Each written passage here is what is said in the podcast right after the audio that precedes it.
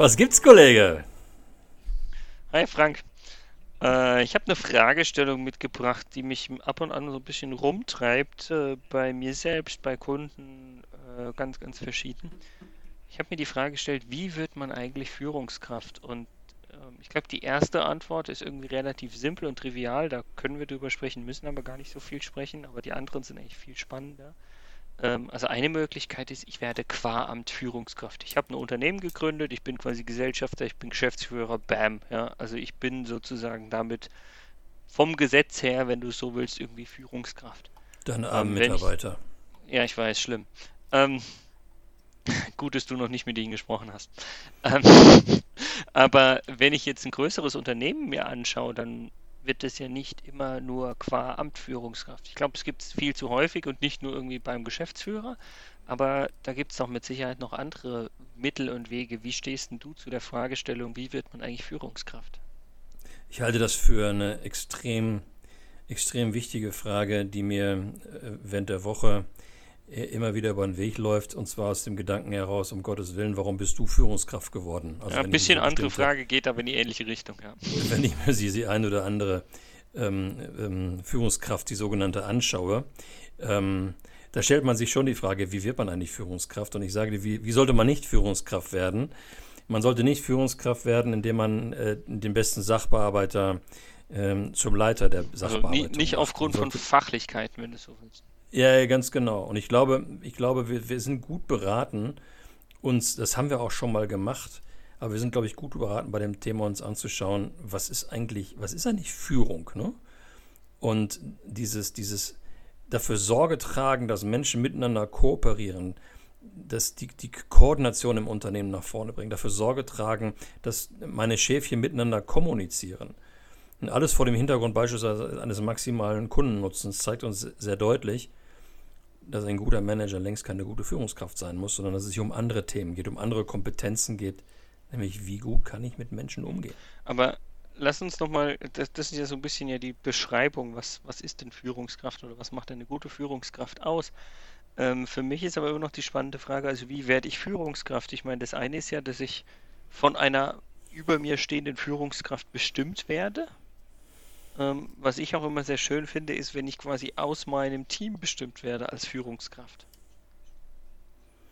Ja, ich habe ähm, neulich einem Kunden vorgeschlagen, äh, weil ich das bei einer Bahntochter vor einiger Zeit gesehen habe, äh, lass uns die Führungskräfte wählen. Und zwar für zwei Jahre beispielsweise. Mhm. Großes Entsetzen. Wegen der zwei Jahre ähm, oder wegen des Wählens? Die haben mich mhm. wegen, wegen des Vorschlags des Wählens und ähm, die Resonanz des Geschäftsführers war, ja, ist schon ein bisschen heiß zur Zeit der Weber, ne? Sag ich, nee, ich meine das ernst.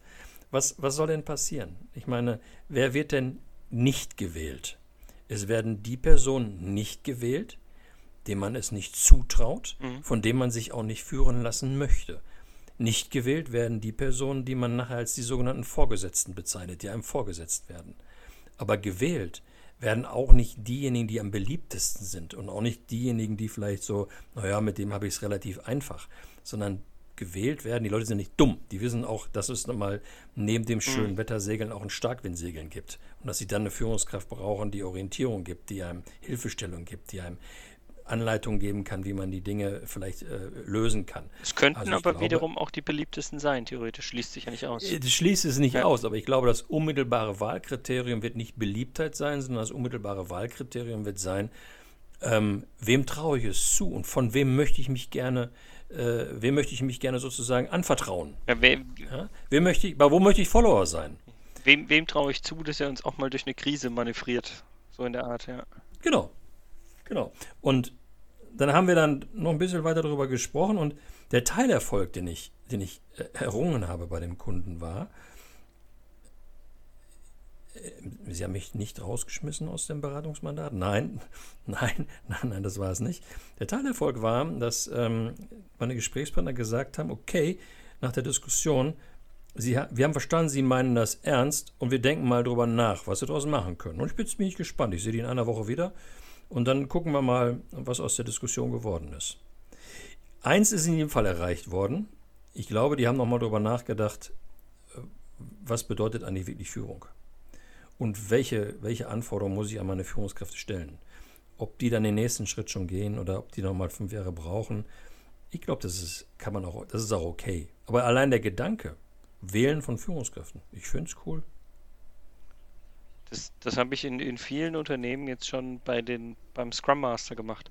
Dadurch, dass viele Unternehmen leider noch gar nicht sehen, dass der Scrum Master eine Führungsrolle ja. ist, was aus meiner Sicht äh, total falsch ist, ja, ähm, akzeptieren sie es dort sozusagen erstmal mehr, weil es da liegt es erstmal auf der Hand, dass ein Scrum Master als Coach von dem Team in irgendeiner Form diese Rolle viel, viel besser leben kann, wenn er quasi vom Team gewählt ist und vom Team quasi die Akzeptanz hat, dass das Team sagt, ja, bei dem finde ich gut, wenn der quasi diese Rolle lebt. Und von daher, wenn du sagst, Führungskräfte wählen, unterschreibe ich das sofort und habe ich das schon bei zwei, drei Kunden oder, oder noch mehr mittlerweile auf, auf jeden Fall ähm, angestoßen und bei einigen davon auch zum Glück gut durchgeführt und ähm, die waren mit den Ergebnissen total happy. Und ich meine, du sprichst ja über Unternehmen, die im agilen Kontext arbeiten, ne? Oder ähm, sich in die Richtung bewegen, ja. Ja, genau. Und äh, man ist ja auch gut beraten, an einer bestimmten Zeit auch mal äh, zu reflektieren und zu überlegen, was haben wir da eigentlich gemacht. Und dann kommen irgendwann noch die Einsichten, dass ein Scrum Master eine Art von Führungskraft ist. Und dann wird man sich überlegen, sind wir damit gut unterwegs und wo können wir das, was wir da gemacht haben, ähm, auch noch in, in, anderen Kontexten einsetzen. Und ich glaube, dann entwickelt sich das so in die Richtung. Ja, das Spannende an der Stelle finde ich aber noch, ähm, ein guter Scrum Master würde wahrscheinlich auch selbst reflektieren, ob er für dieses Team in der Rolle noch der geeignete ist oder ob nicht jemand anders, sei es von extern, intern oder sonst was, auch noch ähm, irgendwie sinnvoll ist. Ich glaube, das ist aber eine Eigenschaft, die viele Führungskräfte, Klammer auf, vielleicht klassische Führungskräfte, nicht hätten. Weil dann säge ich ja auf einmal an meinem eigenen Stuhl. Das ist richtig und wir wollten ja auch nochmal bei Zeiten über das Thema äh, sprechen, was ist eigentlich, wenn ich nicht mehr Führungskraft sein sollte, sein muss, sein mhm. darf, sein will.